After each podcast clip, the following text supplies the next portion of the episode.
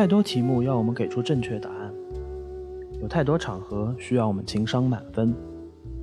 全世界都要求我们做个聪明人，还好在这里，我们可以一起说点傻话。以前在国外读书，后来开始工作了，正好碰到一个莫奈的展览，然后发现什么都看不懂。莫奈的画，远看是团浆糊，近看是团静静的浆糊。突然有一天。写完一篇发掉以后就睡觉了。第二天早上醒来，哎呦，上头条了，而且第二名是汪峰，你知道吧？你只需要知道莫奈是画睡莲的，梵高是画向日葵的，你就已经超出身边百分之九十的人了。我之前遇到个名媛，他说真正的名媛是网上数五代都叫得出名字的才叫名媛。什么叫真正的有钱人？就是。我开个美术馆，反正这个美术馆投资也不过小几亿嘛，对吧？然后原话就是这样的，所以整个美术馆包括它的艺术品都是一个理财产品。理财产品。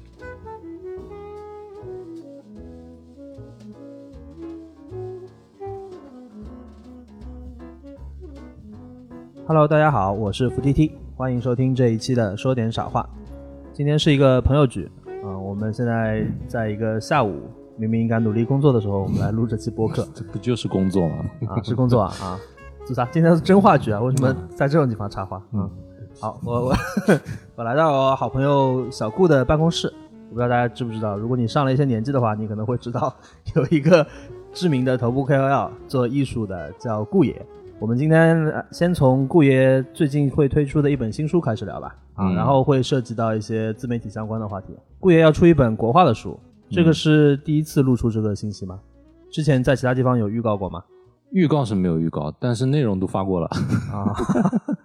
那这为什么还出书啊？现在出书那么好出啊？嗯，我也不知道为什么要出书，反正出书每次都是把网上的内容集结一下出册，但是这次出书好像有点不一样，因为这次都是自己在画，自己在排版，就整个书全是自己在，除了内容以外啊不不不。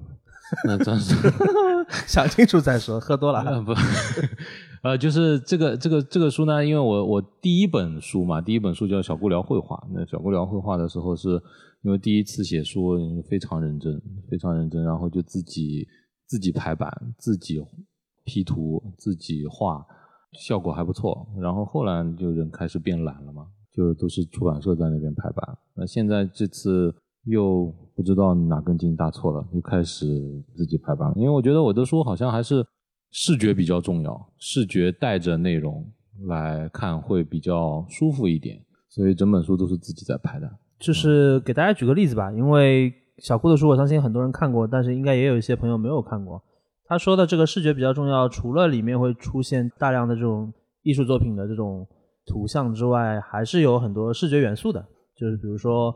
这次的书里面涉及到了很多古代的人物，对，小顾是自己画的人物画像，对，画了一些，画了一些，因为这这这其实也有一个考虑，就是什么呢？因为以前写西方艺术，西方艺术它一幅画你可以很自由的把它放大放在整个书的一个翻开的页面里面，其实效果还是不错的。但是中国画你如果放大，其实效果不是很好，那么颗粒度。它不是颗粒度的问题，它中国画就不能够放大看细节，就就不适合。它整幅画就是给你看整个意境，写意嘛。你你放大放大看了一个细节以后，就觉得，哎，求求你不要再放大了。很多人都这样说，求求你这不要再放大。那那不放大怎么办呢？我要说细节，那我只能选择一是把它 P 出来，把它抠出来；二是自己把它画出来。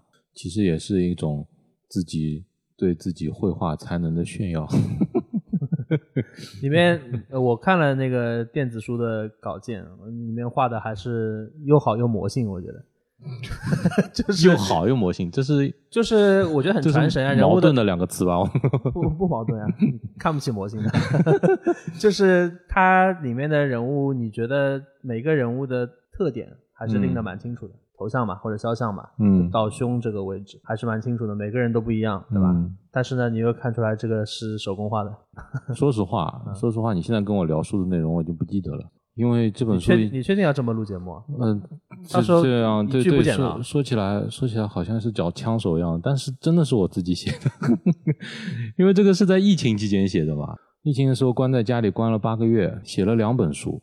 这个书大概三个月的时候时间写好，呃，后来出版社排版排了一版出来以后，自己不满意，又又重新推翻自己重排，所以才拖到二零二二年还没上市。其实是二零二零年的时候，其实就写完了。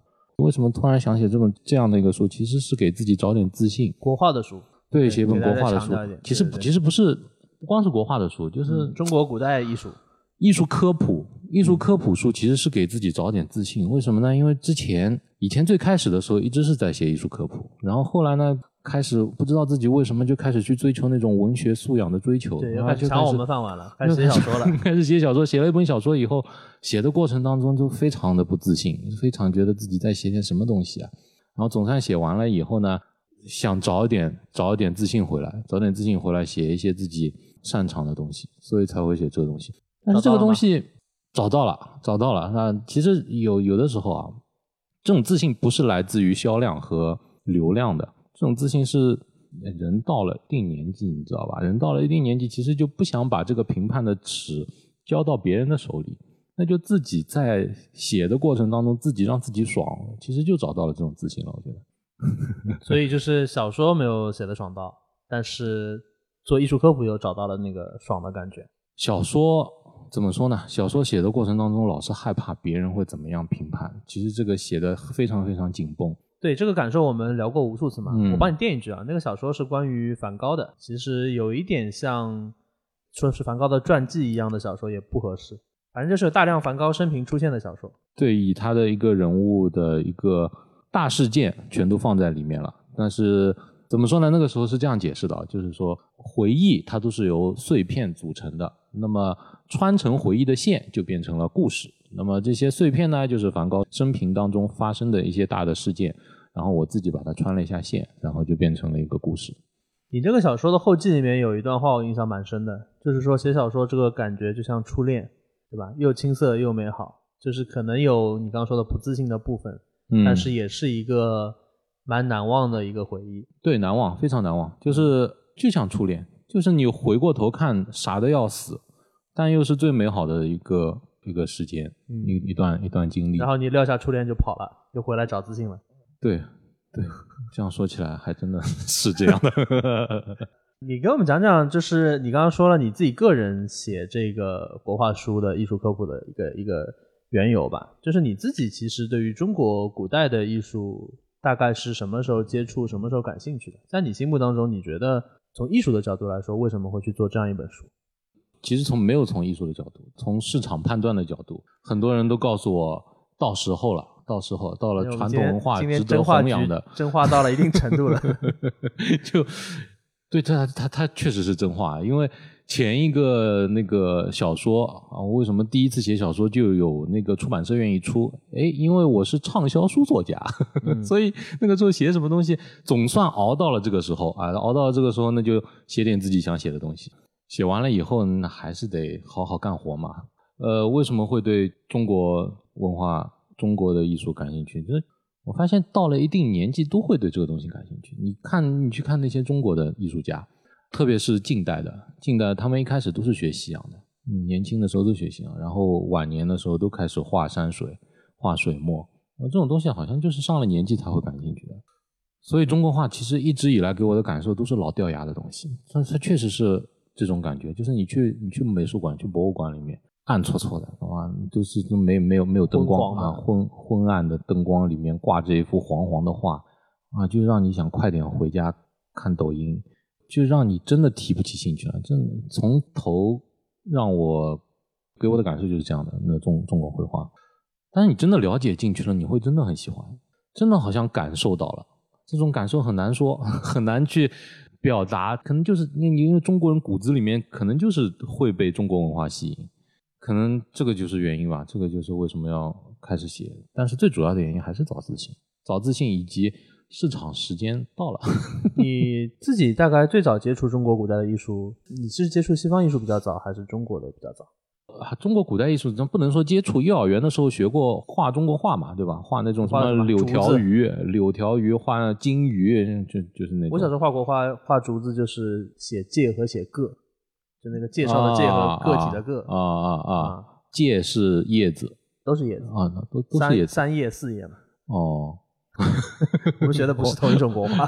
我可能不是，我我也不知道，反正幼儿园学过，从嗯此从此以后没有碰到过，呃，毛笔也没没怎么碰到过，书法也没怎么练过。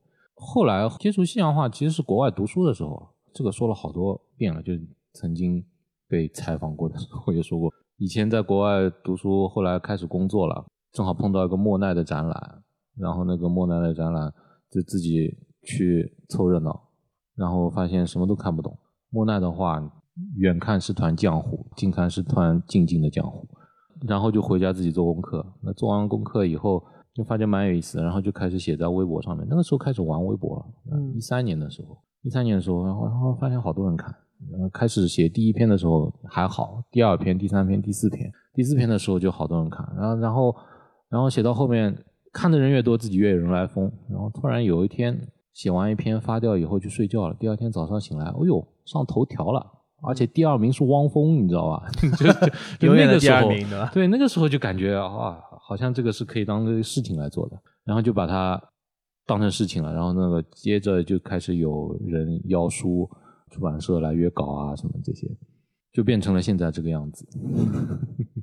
那你对于现在大家对于国画的兴趣有什么判断吗？你前面讲了，就是你觉得市场机会到了，但我比如说我的经验嘛，我身边对中国艺术感兴趣的人相对来说还是比较少，嗯或者至少熟悉程度吧，不光是中国艺术我觉得大家对中国文化的一个感兴趣的程度是一个很怪的一个表现，就是我嘴上要叫，但真实的其实也没那么的感兴趣。可能啊，可能我身边的人是这样的，一定有一些真的从骨子里面感兴趣的人，但是他们可能就不会叫出来。我我我为什么觉得就觉得很怪呢？就是好像生怕自己被别人认为对中国文化不感兴趣的这种感兴趣。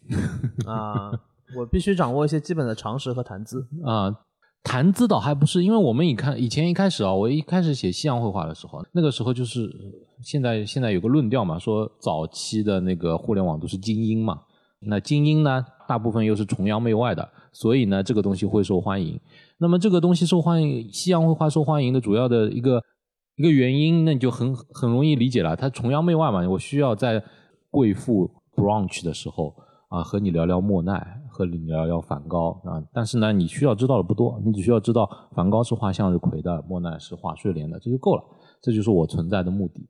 但是现在你要宣扬传统文化，传统文化要怎么宣扬，我不知道啊，就是我不知道他们为什么会现在变成了一个风气。那说实话，身边没有什么太多的人对传统文化那么的感兴趣，他们可能会出来看一个节目啊，看看一个什么国宝的一个节目啊，看完了以后，其实也不知道自己看了些什么，其实无非就是一些明星在演小品嘛，对吧？没事，我我我敢这样播出去的，反正也不是我说的。然后记住了些什么呢？在这本书的过程当中，其实是在探索一个真正的让别人感兴趣的一个地方，真的可以让一个对传统文化不怎么感兴趣的人感兴趣。我对这本书的一个期望是什么呢？就是首先它得是一个产品，那这个产品呢是放在一个货架上面，这个货架当然是在一个书店里面，这个产品。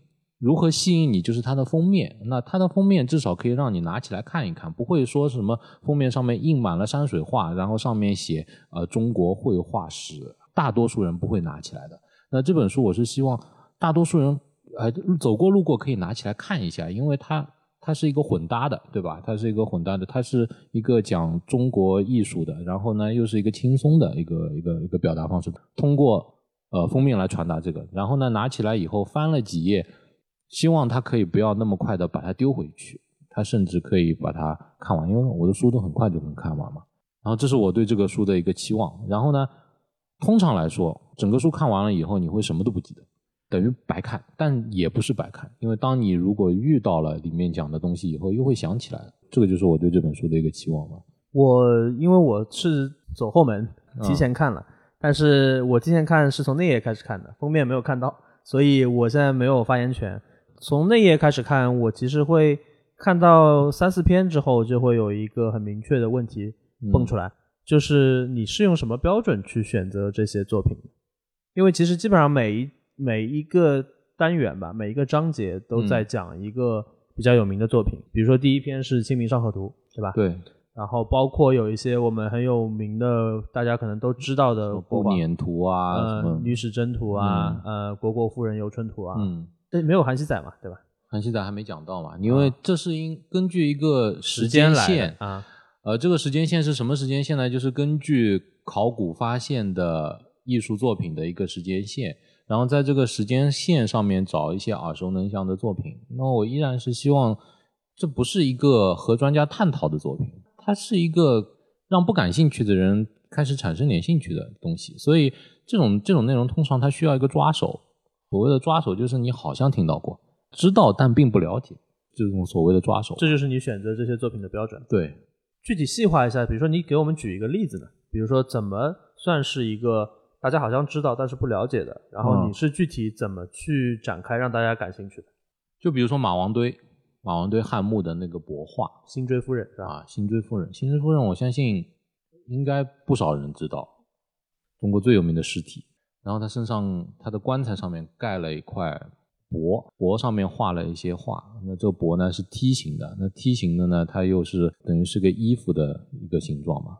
然后上面画了一些人死之后他会经历一些什么，就是古代人想象当中，呃，人死之后。的一些经历，他会做个像电梯一样的东西往上升，然后呢，经过一个天门，然后进入天界啊，天里面又有太阳又有月亮啊，什么这些，怎么说呢？这个这个东西其实里面的抓手就在辛追夫人啊的一个一个一个，它算是个文物了吧？就是你什么东西都不要保存的太好，不算文物算什么？算文人。对，就。这所以，我你你觉得我什么东西都不要保存太好，你东西保存太好，就算你尸体保存的太好，也会变成文物；你人保存的太好，也会变成文物。都通常都是都是有抓手，那个这个呢，就是一个辛追夫人抓手。比如说步辇图的抓手，可能就是李世民啊。李世民里面又有一些很有意思的点啊，就帮他抬步辇的那些，他是九个女人嘛，九个女人她在那个时候叫做才人，当然没有那个一个确切的。证据，但是呢，当年李世民的九个才人当中，其中有一个变成了武则天嘛，嗯，那所以其实就是就是一个比较好玩的内容啊，所以它它是不适合作于作为一个呃怎么说呢学术论文来讨论去去看待的，呃，但依然会成为一些有抓手的内容。你刚刚说你从一三年左右开始接触，然后开始做相关的这种艺术普及的内容嘛，到现在也快小十年的时间了，你觉得做了那么久？我们现在普通人吧，你觉得大家对于艺术的实际的了解情况和需求大概是一个什么样的状态？我的需求就是像刚才说的，你只需要知道莫奈是画睡莲的，梵高是画向日葵的，你就已经超出身边百分之九十的人了。我想到了上次那个《三十而已》里面有一个，就讲一个名媛太太，嗯，她就是搞不清楚睡莲和向日葵的，嗯啊，家里真的能挂一幅。它是睡莲吗？莫奈的向日葵还是梵高的睡莲？我不记得了。家里能挂这样的一幅，基本上都是叫得出名字的人啊。就如果是真的话，嗯，脑子不是很正常的，就是明显知道这个东西的真迹不可能流落民间。他也不一定，你知道吧？就是，但是你说的不，你说的不一定是指他可能有一幅没有那么有名的画，可能是真迹啊。但他挂的就是最有名的，一模一样的呀。但是他如果流落民间的话，一般来说是不太会挂在家里的，因为流落民间的话，一般来说会为他造一个美术馆，因为富豪都是这样的嘛。但是你挂在家里，那就有点哇，那那那可能就是名媛了。那什么叫名媛？我之前遇到个名媛，他说真正的名媛是网上数五代都叫得出名字的才叫名媛。那我问他你是吗？他说不，我只能数出三代。就是说，你觉得？分得清楚，梵高画向日葵，莫奈画睡莲，其实已经是一个具有基本素养的艺术素养的这样的一个受众了。对，比如说看了你的书之后，你觉得他们可以再多获得一点什么？比如说，我还是拿这本国画书举例子。你刚刚虽然说了，你说看完了之后好像觉得什么都没有看到，然后回头可能遇到了这个具体的作品，然后或者遇到了具体的人物话题，你可能想得起来一些什么。那你觉得，比如说我们看了两三个小时，看完这本书，把这个书嗯合上之后，你觉得大家能得到些什么东西？就开开心心的过了两三个小时嘛。因为我真的觉得他获得不了什么，因为你即使如果看了一个怎么说呢，你如果看了一个关于西方艺术的书啊，你至少还可以和其他的名媛贵妇在喝下午茶的时候讨论讨论梵高、莫奈。但是我想，贵妇喝下午茶的时候，应该不会讨论吴道子和顾恺之吧？但是你想，去年啊前年了，前年那个故宫嗯展的时候，你想苏东坡名媛们也讨论呀，嗯，是吗？他们讨论什么？我平常接触就的名跟讨论媛不多。你们接触的都已经三代数得出名字的名媛了，嗯 就是就是会讨论苏东坡的字啊，嗯我也不知道，其实我不懂书法，我完全不懂，门外汉。我也不懂他们怎么讨论的。他我觉得他们讨论的应该是这个作品的流转吧，今年去了谁家，明年又在谁家吧。嗯我我不太懂，我就是在一个很大的局上听了一个名媛说起了一段这个事儿，后来那个话题就被打断了。是吗？对，不是单独跟我讲的。自从我一四年回国嘛，一四年以前在澳大利亚生活嘛，然后一四年回国以后，其实参加了各种各样的这些艺术圈的局，这局里面可以碰到各种各样奇奇怪怪的人，他们都好像很懂艺术，比任何人都懂，但是说出来的话好像都是背出来的，所以我其实很好奇，就每次都很喜欢听他们讲话，因为他们会讲些什么。有有让你印象最深的吧？啊，比如说艺术局啊，然后最近去参加一些，那呃一个就是很多私营美术馆嗯，馆长的一些，他们他们也不叫馆长，他们是出你上次资人，说过的那个在南边的一个地方的那个、嗯是吧？出资人，对，那个那那个那个那个举那个宴会，嗯，那个宴会，然后呢，大家讨论的都是什么呢？哎，会发现和艺术没有什么太大的关系，他们讨论的是金融，嗯 就是虽然呃艺术它的艺术品它其实只是一个媒介啊，不能说媒介，应该只是一个金融产品。对很多有钱人来说，那些真正的有钱人，因为什么叫真正的有钱人？就是我开个美术馆，我为什么要开个美术馆？反正这个美术馆投资也不过小几亿嘛，对吧？呃，原话就是这样的，投资也不过小几亿嘛，那我就成立一个基金，然后呢，给一些艺术基金去打理。那每年艺术基金产生的收益就可以运营我这个美术馆。然后，如果当我哪一天生意做得不好的时候啊，这部分的钱可以独立于我的生意。所以，整个美术馆包括它的艺术品都是一个理财产品理财产品嗯啊，对，这这其实有的时候会会蛮颠覆的。呃，但你又觉得人家说的对，对吧？我觉得他说的很对啊，对啊就是就是你 你如果呃我手上没这么些钱嘛，我不会去考虑这些问题，我也不会去考虑是不是要把莫奈的向日葵挂 挂在挂在房间里面的问题，但他们就得考虑这些问题。那眼前它最保值的东西，最保值的理财产品，可能就是艺术品吧。所以这也是艺术为什么会那么高高的被悬在上面的一个原因，就是我们没资格去考虑。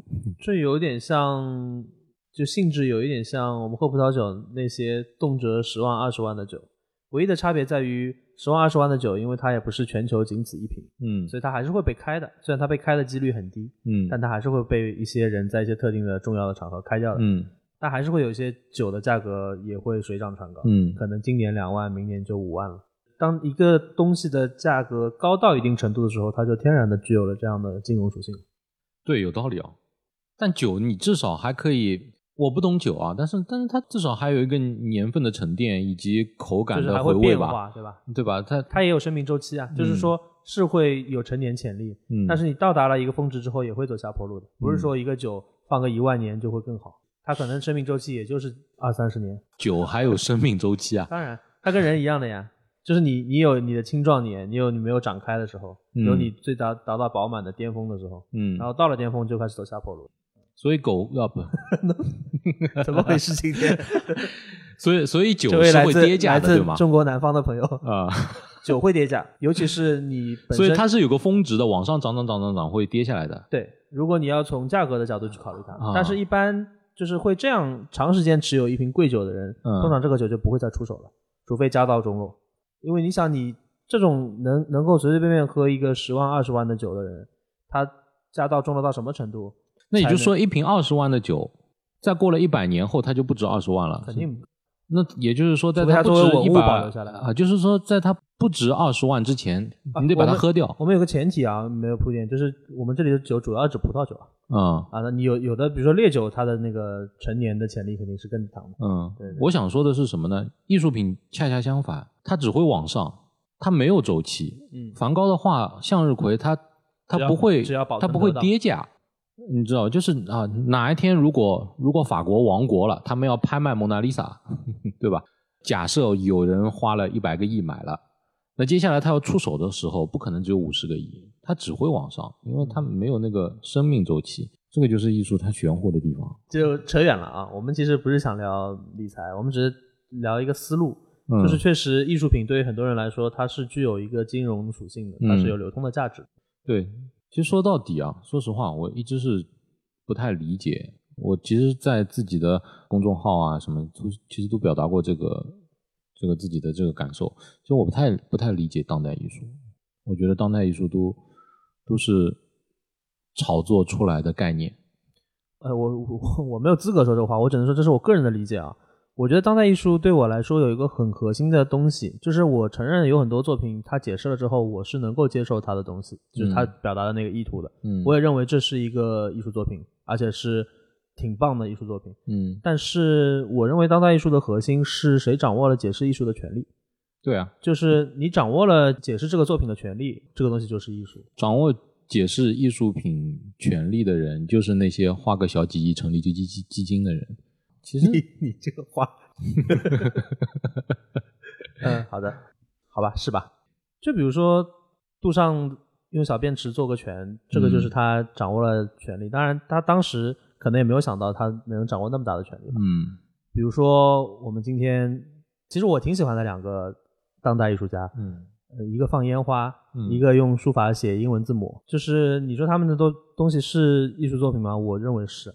嗯，首先我觉得它的艺术价值挺高的，其次就是我觉得他们在做这个作品的时候，他们真的是有一套思路，嗯一整套的东西在、嗯在解释它的。嗯，但是我买单的是这套解释，而不是单独把他的作品放到我面前。如果你把这个东西放到我面前，你不告诉我是谁做的，嗯我可能真的不觉得这个东西是艺术。但是你把他的整套说法接受下来，你觉得是的，嗯这是我的感受。因为艺术圈一直以来就是颠覆之前的东西，这个也是整个艺术史过来的脉络。然后到了现代，你会发现没东西可以颠覆了，因为你想得到的别人都已经做过了，然后就去做一些啊你想不到的东西啊。每个时代的当代人都是接受不了的，印象派的当时大家也是接受不了的。那你可能回过头把它放在艺术艺术史里面看，可能就会觉得还是哎呀标新立异的一个东西。反正就是前人做不到的东西，艺术就是应该做这些，就做些前人做不到的东西。但我之所以说不理解，特别是不理解中国的当代艺术，是因为我不觉得它有些什么前人做不到的东西，就是它的概念，你就不说那些很媚俗的那些想要迫不及待的让外国人知道这是中国人的艺术作品的那些那些作品，那就不说这些，那其他的那些那些概念啊，新鲜也新鲜不到哪里去。说说实话，不会太感觉到那种那种震惊哇！然后那艺术，我觉得艺术应该给人的那种感受就是哇，你怎么想得到的？你怎么会开出这样的脑洞？我觉得这个才是应该最直观的。他们是先锋，既然自称艺术家，就应该作为一个一个先锋去拓展。但是你拓不出一些什么太那个的东西。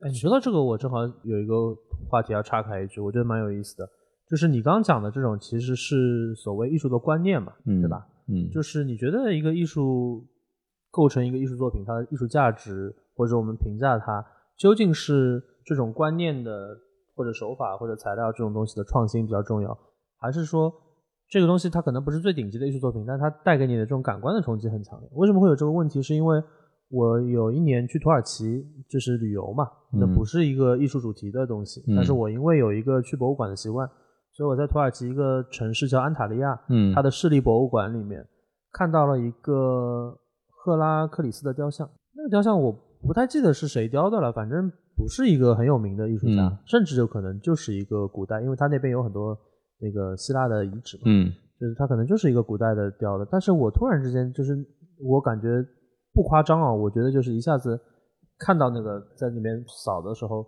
看到那个雕像，我就觉得心跳漏了一拍。嗯我就觉得那个雕像特别好看，嗯，至少是符合我的审美的。嗯对我来说，我个人而言，我觉得那就是一个很难忘的，我现在能够拿出来分享的艺术体验。嗯反倒是我去看很多，比如说我去看卢浮宫看蒙娜丽莎，我觉得看的什么鬼，全是人，啥都看不到。嗯嗯，嗯就是对一个普通人来说，你觉得艺术究竟是什么东西更重要？我相信肯定是都重要的，嗯，但是就是有没有一个高下？我有个理论啊，就是这个理论是我觉得艺术好的艺术品它分成三个层级、三个阶段。第一个阶段呢，它是视觉冲击，一个一个好的艺术品，它就是我刚说的那个是视觉冲击初级阶段，啊，它它得视觉冲击，就是你你去看巴塞尔，或者说什么那些呃什么 Art 零二一或者什么大学生展，他们都在做视觉冲击。所谓视觉冲击，就是在很多艺术品当中，你走过路过，你不会错过，你就会停下来看看两眼。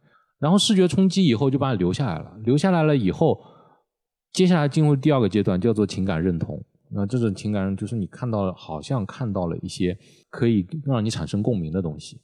然后最高的那个阶段呢，就是呃哲学思考，在那个情感认同之后，又产生了一些更深层的思考。没有一个作品是可以直接跳到哲学思考的，它毕竟一定是让你先呃视觉冲击把你留下来，然后情感认同，最后才产生思考。我之所以说现在不了解啊，就是很多东西他们都在试图直接制造哲学思考。就你上来你是看不懂的，你也不会被他留下来，然后他必须跟你解释了一下，好像说的很玄乎，说的很玄乎，让你觉得哦你看不懂，就是你的悟性不够，这个算什么？哦，你这么说，我觉得还蛮有道理，因为我我从来没有系统的思考过这个问题嘛。嗯你说的这个三个层级，我觉得任何艺术品都算。如果电影也是艺术作品的话，我觉得好的电影也是有这三个阶段的。就是你没有一个好的电影，它是没有视觉冲击，直接直接哲学也是一样的。对，对，就是我刚刚说你说的这个，因为我自己也是有一个分界线的，就是如果这个东西是个现当代的，我天然的会比较敏感，嗯。我会觉得我可能去的时候会带着跟看一个经典的。呃，文艺复兴的或者嗯看个印象派的那种时期的这种展，不一样的心态去，嗯，要不然我就多做点功课，要不然我就是做好心理建设，我到那边我仔细的看，仔细的听讲解。我们现代人啊，看文艺复兴或者印象派的作品，其实是很难有这三步的，因为是的，因为我们不是活在他们那个时候当下的人。如果我们是一个是十四世纪的人，他看到文艺复兴的作品，一定是先冲击，然后再在里面这些画面当中找到，哎，这个好像就是我的邻居嘛。然后最后能不能产生哲学思考，不知道，那取决于个人的他的文文化文化水平修养嘛。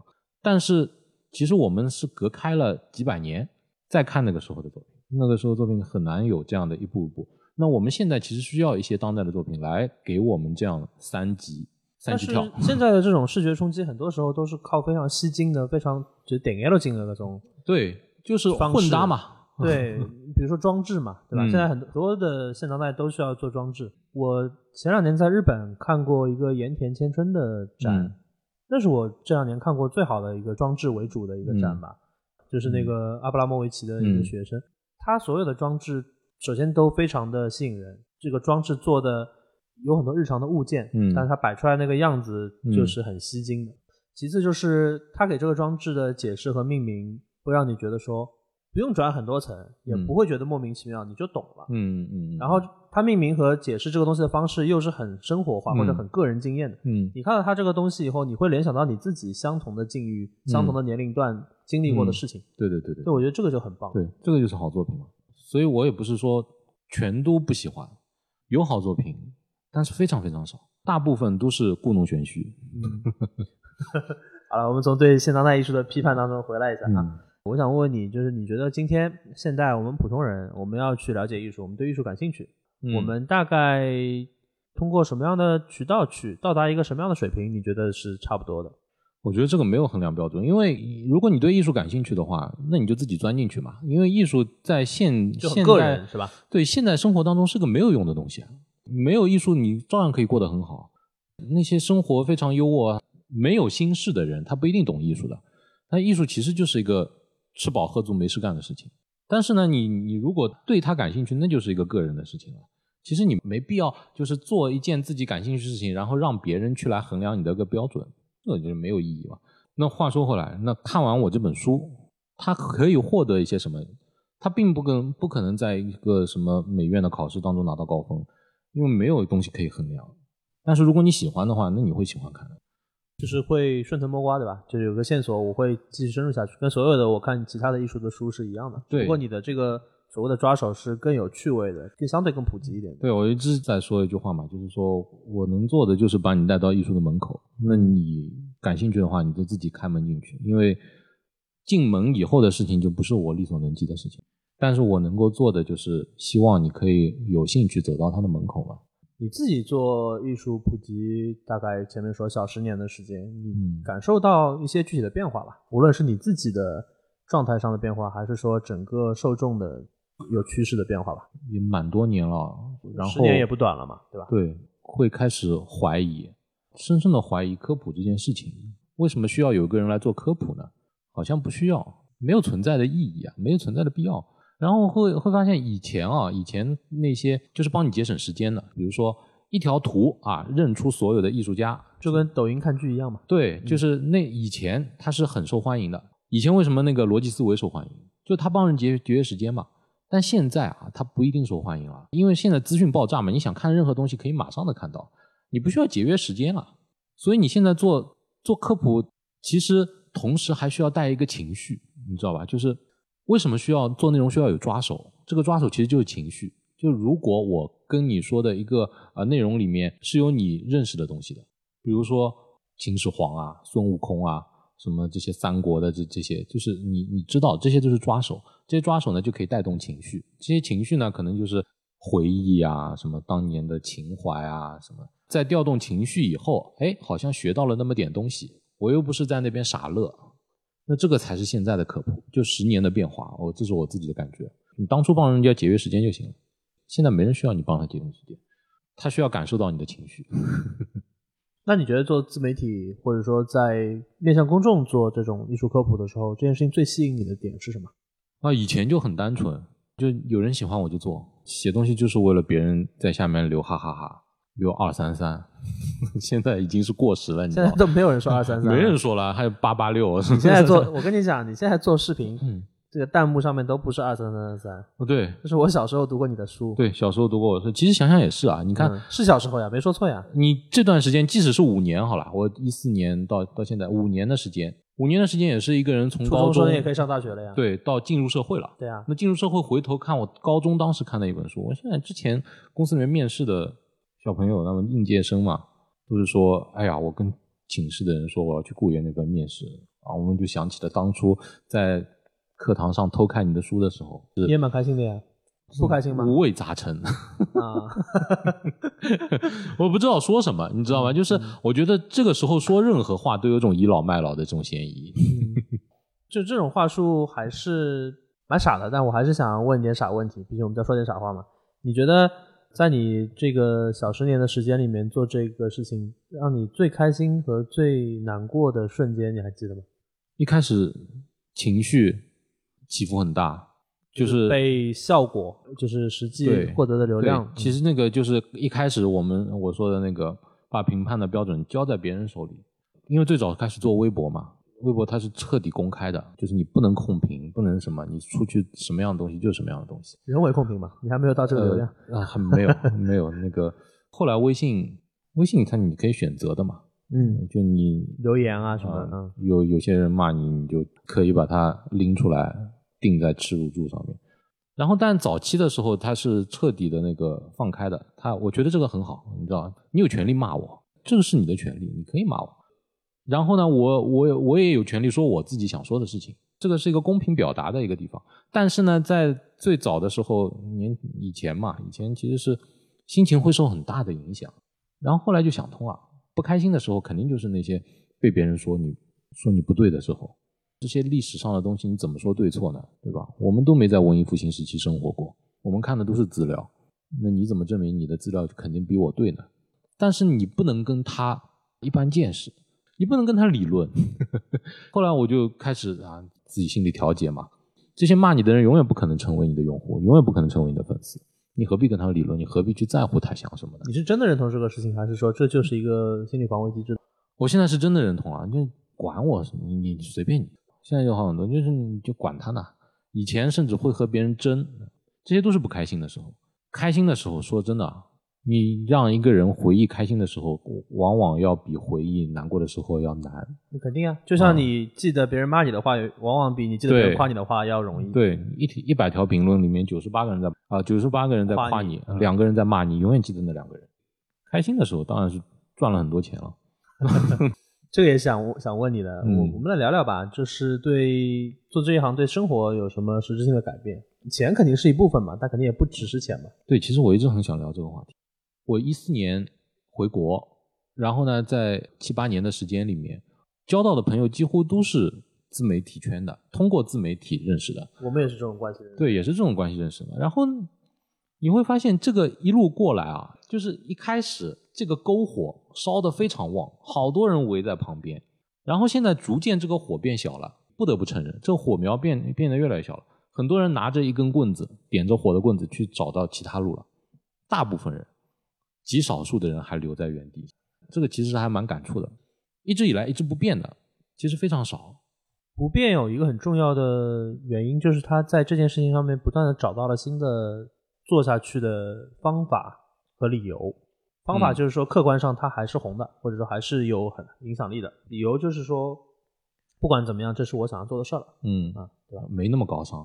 是吧？这这真没那么好。我之前也自己拿出一把火把，想到森林里面去晃一晃，但是在火把熄灭之前，它又回来了。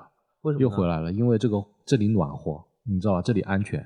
那那个时候啊，一五年、一四年、一五年的时候，开始这个名声开始在互联网上开始散播出来，就红了嘛，对吧？红了以后，你就会就发现自己就像个八爪鱼一样，就什么都想试试看，觉得自己太了不起了。你可以给我们讲讲，你觉得其中一件当时觉得兴冲冲想做的，但其实事后回想出来完全不合适的、蛮糗的事情了？做的所有事情都是这样的。我随便聊，比如说开网店、培养网红、做直播。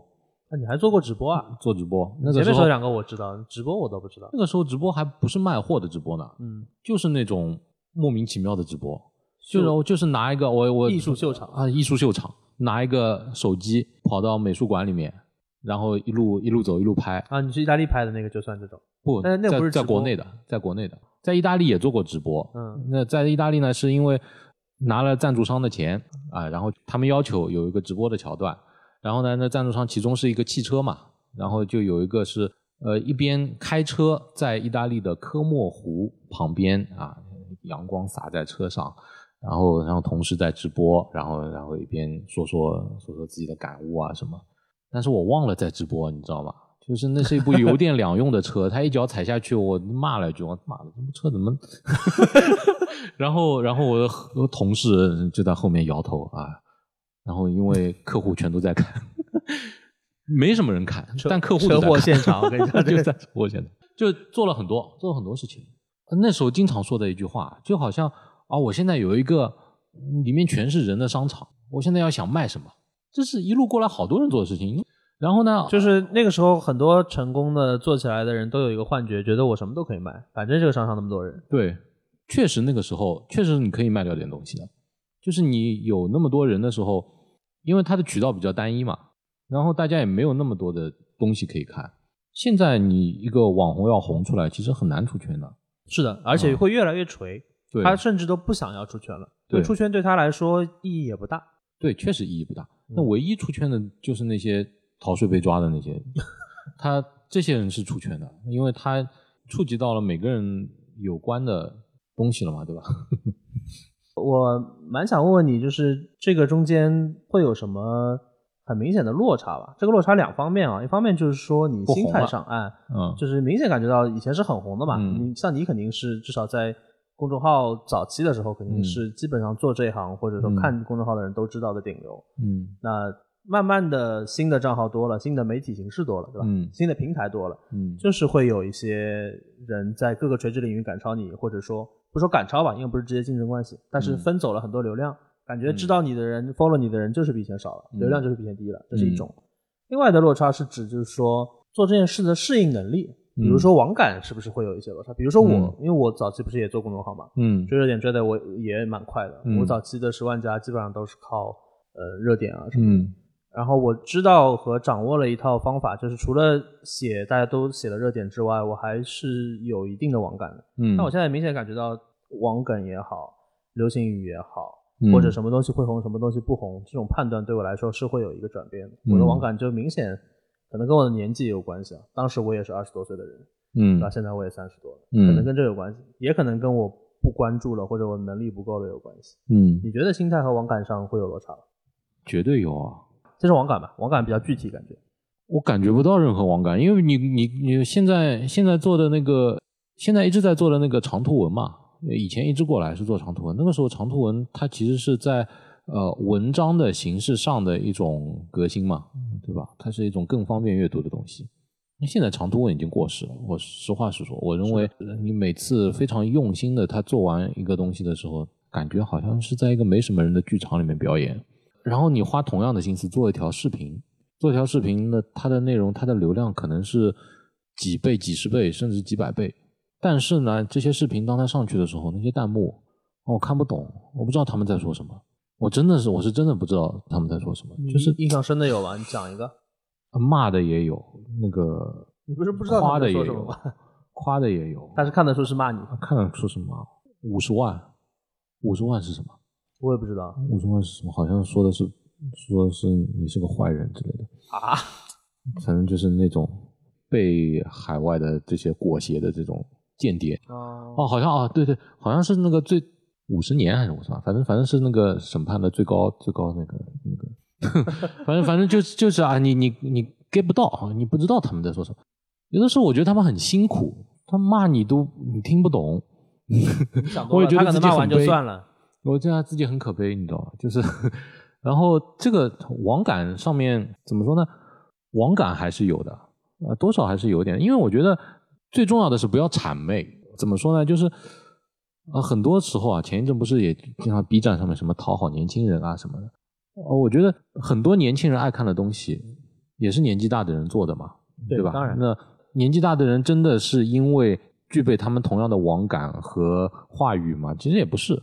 那其实他他有自己的一种表达方式。那这种表达方式其实最重要是不要谄媚，我觉得最重要真诚一点。嗯你真诚的做一件事情，你不要去哦，我我说我觉得这个东西它流量一定好，所以我要这样子做。其实你要别人别人一下就可以感觉得出来的，嗯那就不要把这个观众和受众当傻傻子是的，所以我觉得网感这个东西一直就是一个伪命题，它网感只适合于那些去搬运的人，就是他用来分析，他这个账号他是这个视频前五秒要抖一个大的，然后接下来一秒钟每每秒钟抖一个梗。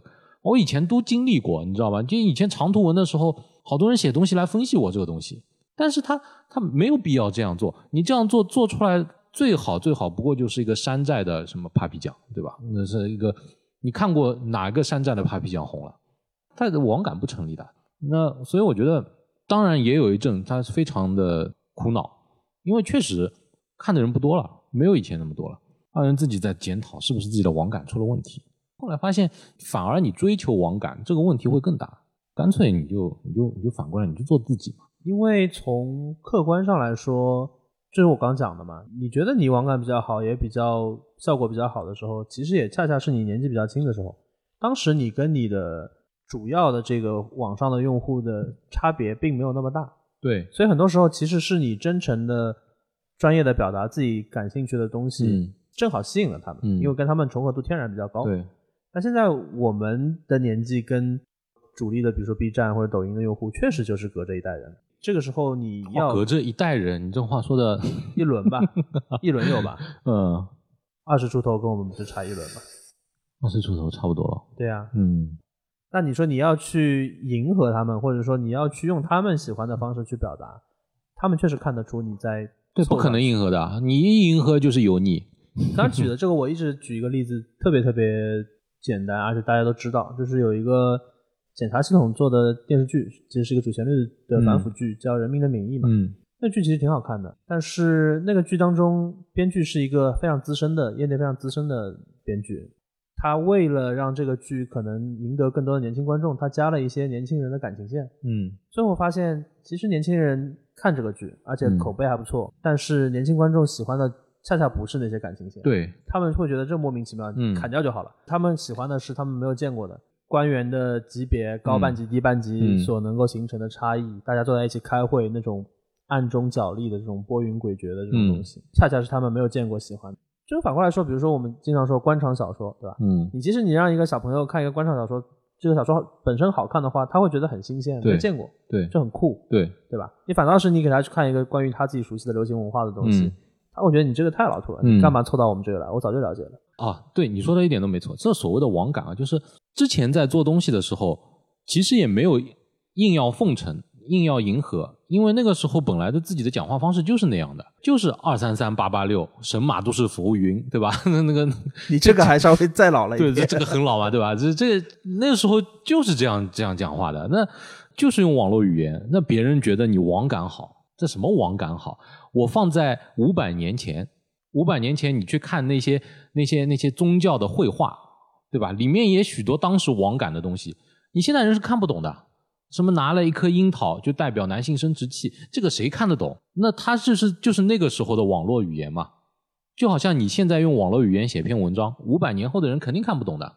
那个这个跟网感没关系，就是你你适合说什么话。这么说起来，就是当时比如说我们年轻时候做内容，人家说我们网感好，反思一下，说这个话的人本身也就是想要迎合我们，对吧？老帮瓜老菜 皮对，想要迎合我们，就是今天的我们会讨论网感的问题，对，就是是你在那个氛围里面，天然的不会觉得网感是个问题的。对对对对对，那个时候我书还上央视嘛，呃，央视说那个毒害青少年，说把这些啊，你你的书啊，啊，就就说说把这些呃神圣高大上的这些艺术啊，说的说的这么低俗不堪。所谓的低俗不堪，就是用网络语言来诠释嘛。举了一些例子，说什么伦勃朗开的那些开的开的那些工作室，就有点像新东方啊，什么类似于这样的。那个时候其实就是就是那些人，对吧？他们在说我们，他们恨你又干不掉你。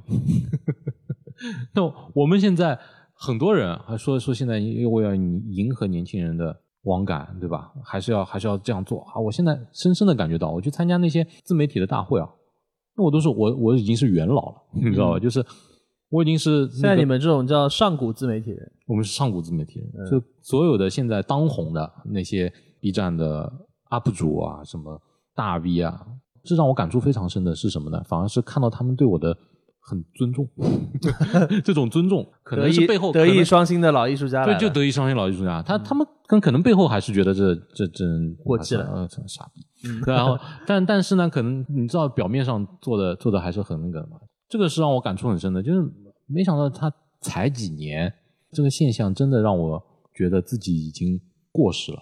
这没办法，哪有花呀？花无千日红啊，百日红千日千日啊，千日。希望现在全球它红的久变暖了，一点。对吧？那应对这些你刚刚谈到的这种认识上的变化，有哪些实际上的改变呢？就除了我们刚刚讲的，把评价的标尺往回收一点，不要那么计较外界对你的评价，自己心态上会有调整了。我们前面聊到你这些年来的心态的落差嘛，你现在还是一个相对比较自洽的状态了吧？现在还好吧，就那样了。以前会觉得哇，错过了好多，比如说风口啊，就是那个时候刚刚开始红的时候，我是靠广告红的。靠广告红了以后，就是每天每天排队排队跟我约广告，然后我拒掉了很多，拒掉很多。那个时候觉得哇，错掉好错过好多钱。然后现在现在想想，其实也不是，那个时候能力就这点，那时候就我一个人，你没有一个所谓的团队，他等着去接那么多单，那你只能一单一单学，然后一单一单做，其实就是能力的问题嘛。呃，我同意，就是而且哪怕你当时有团队有能力做，你可能就会面临新的问题，嗯团队管理啊，对吧？对怎么高效运转啊，方向往接下去往哪里走啊，嗯。这些都会有问题。所以我想说的就是刚才说的那个围着篝火的那群人，有那么几个，就一路下来一直不变的，就不管红也好，过气也好，他再复红也好，都是一个人，一个人一直这样做过来，就那么一两个，就那么样，依然还在做他本来在做的事情，过得也很开心啊。所以你其实不需要去把压力加在自己身上。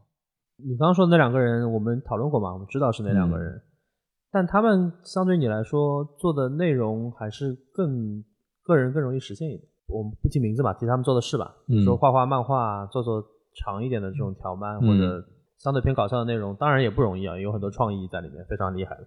但是就是说，一个人做下来负担没那么大。像你现在，比如说要开始，我我说的是，他一个人是可以做下来，但是一个人做下来的时候，他每个每个月就必须拒掉很多别人送来的钱。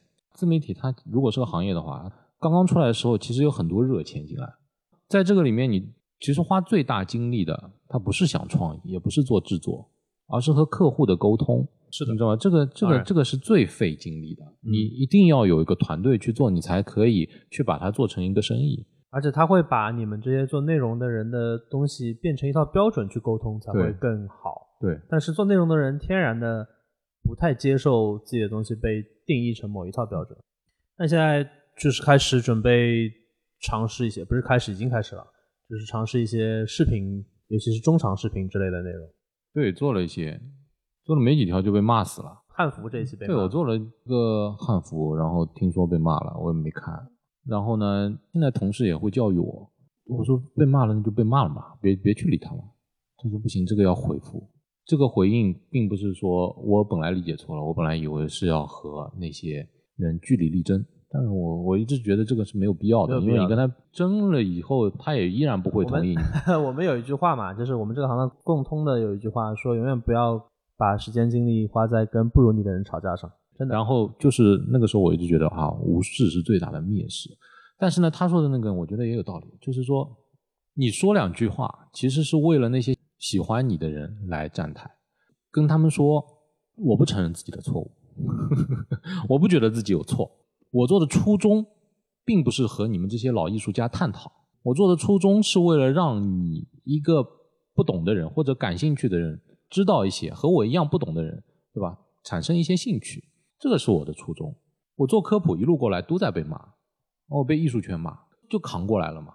当然了，我也没有想要去探索汉服圈。那做这个内容，其实从头到尾没提汉服。就是一个中国古代女性服装的一个前后的演变嘛。嗯，反正我觉得被骂这个话题，我们也讨论过很多次了，包括我自己不是也被骂上过热搜嘛。嗯，我觉得就很正常吧。这个不是一个开解和宽慰的话，嗯，说黑红也是红啊什么的。嗯这个功利的说，确实是这样的。嗯有人骂永远比没有人关注要好。另外就是说，就像你开店一样，对吧？嗯就是你开门迎客，你就是会接受各种批评的，这个是很自然的。对，第一，我觉得这个很。好。对，其实我为什么呢？我觉得他这个 B 站上面啊，它有一个可以公开的交流的一个方式，对吧？你骂我，你可以，我不怕，你随便。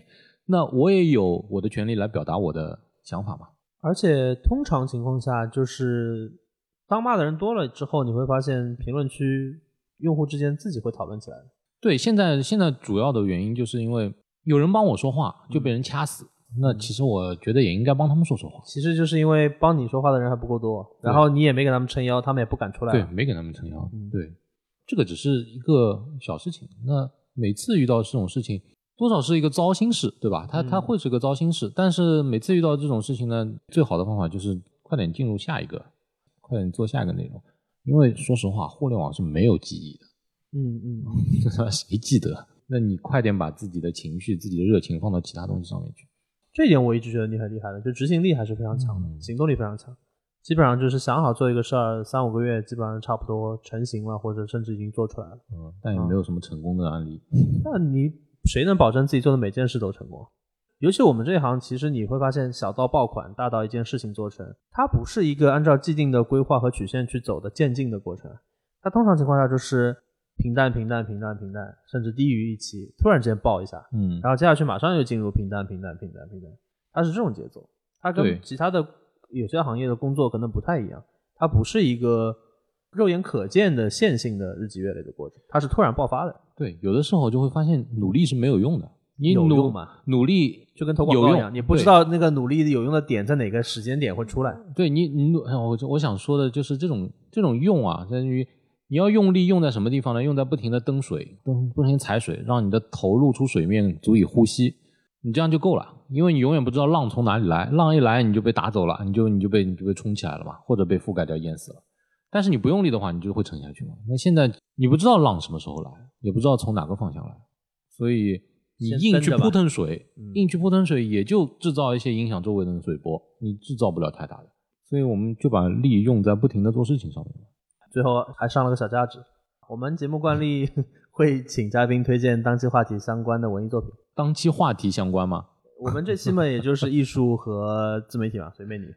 我想推荐巴克曼的书，啊，你展开讲讲。是小说，它是让我写小说的一个原因。我觉得写小说的人太酷了。我以前不怎么看小说，从他开始看，他也是个新作家，也是个八零后作家。是的，嗯，是瑞典人嘛。那次是干什么？坐飞机，坐飞机随便拿了一本书放在包里面，也是出版社送的，然后就准备在飞机上面看几页，然后就扔了。结果看着扔不掉了，那个是外婆的道歉信啊啊！然后后来又往回看他其他的，一个叫欧维的男人啊什么。一个叫欧维的男人决定去死，决定去死啊！怎么说呢？我喜欢的地方在于他写的那种环境和生活是我从没接触过的，但是又觉得非常的亲切。这种就是我所说的这种情感认同吧。就好像你看许多香港电影，我没去过香港，但觉得他那种市井的那些什么牛腩店啊，那些那些那些地方，就觉得特别能够打动你。其实好的作品都是这样的。嗯。就随便举例子好了，你白鹿原谁去过？就我们这些生长在沿海地区的人，对于他们那种环境其实很陌生的。我们也没有经历过他们描述的那个年代吧。可是你看，你会发现其中很多人性是相通的。我去年前两年吧，蛮喜欢一个不是很有名的作家，叫阿里斯泰尔·麦克劳德。他不知道，嗯，这真的不是很有名。他有两本书，一本短篇集叫。海风中失落的血色馈赠吧，好像是叫这名字，我不太记得，比较难记。然后去年出了一个长篇，就中国引进以后出了一个长篇，叫《布雷顿角的叹息》。嗯，他写的就是一个叫布雷顿角的城市也好，或者说一个地区也好，嗯在那那些地方的人，你说我说布雷顿角，你能想象它是一个什么地方吗？你可能想想象就是它是一个使用英语语言的地方，嗯，其他什么都不知道啊，它可能跟海有点关系嗯啊。他描写的那种地方，我觉得我这辈子都不会去。嗯，但是这里面的人，我都觉得这个人身上我能看到我身边哪一个人的影子，那个人身上我会看到这种命运的代入感。就我觉得好的小说、好的作者都是这样，很厉害。就是如果我们看一个故事，只能看到这个故事本身的话，那其实意义就没有那么大了。好，今天是一个真话局嘛，所以真话局就有点像我们平时不架话筒的时候在这边聊天的状态。啊，我们只是今天定了一个小顾聊国画的这样的一个由头，然后聊了一些关于艺术的理解，关于现在大家对于艺术的需求，关于自媒体，我们两个人都算是这个行业的从业者吧，嗯，然后经历过的一些血汗，嗯，一些血泪吧，血汗的没什么好说的，这些血泪算是有什么不开心的说出来让大家开心开心，希望大家。听了这期节目，对于这个行业或者对于艺术会有一些兴趣，嗯，然后也记得等小顾的这个辽国画出版了之后，有兴趣的朋友可以找来看一下，我相信会对大家是一个蛮轻松的体验。我提前看完了，我觉得蛮好的，我轻松他笑了，他写的不太轻松，但是看着还读的还是蛮轻松的。嗯，我觉得找一个午后，找一个有太阳的地方晒晒太阳，喝杯咖啡，看看这个书。还是一个很开心的事事情。我觉得看书最重要的第一个功能，就所有的文化产品，第一个功能就是休闲，帮助你杀时间，开心的杀掉了时间，这个就是一个文化产品最基本的功能。我们有个共同的朋友，他说他经常喜欢带着女儿念书给他听，女儿念给他听啊不，他念他那个女儿他念书给女儿听。然后我第一反应是你都要带小孩了，还要念书，这不是双重压力吗？这不是双重自虐吗？所以。看书真的是休闲吗？大家可能觉得这期节目结束的比较突兀，但不是因为播出事故，是因为实际录制的时候产生了一起打引号的事故。因为我们原本准备把话题结束在这里，一下子没有刹住车，可能人到中年刹车也不是那么容易吧，就是惯性会比较大了。所以我们随着这个读书的话题接下去往下又聊了一个多小时，这一期节目应该会在下一周。给大家推出，虽然是一个意外的节目，但是人生也不是所有的意外都是惊吓。我觉得这个意外还是有一点惊喜的。所以人都回来，所以不要理那个打岔的人，那个打岔的人就是把一期节目变成两期的那个。所以关于这一期节目，如果有什么想要表达的，在留言区跟我们积极的留言，我们会认真的查阅和回复。也请大家期待下周我们跟小顾的另外一期聊天节目。嗯。那如果没有人留言的话，你会不会播下去呢？那我还是会努力的、勇敢的播下去，然后把所有的锅都甩在小顾身上。好的，那谢谢大家收听这一期的说点傻话，我们下期再见，拜拜，拜拜。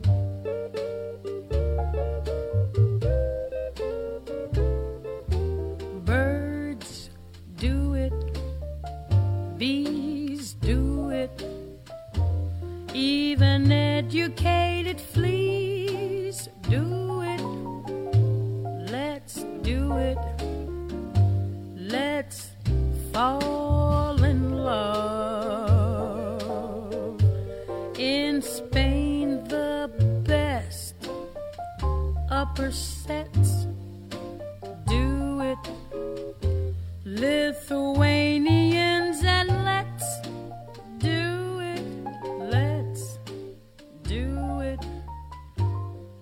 let's fall.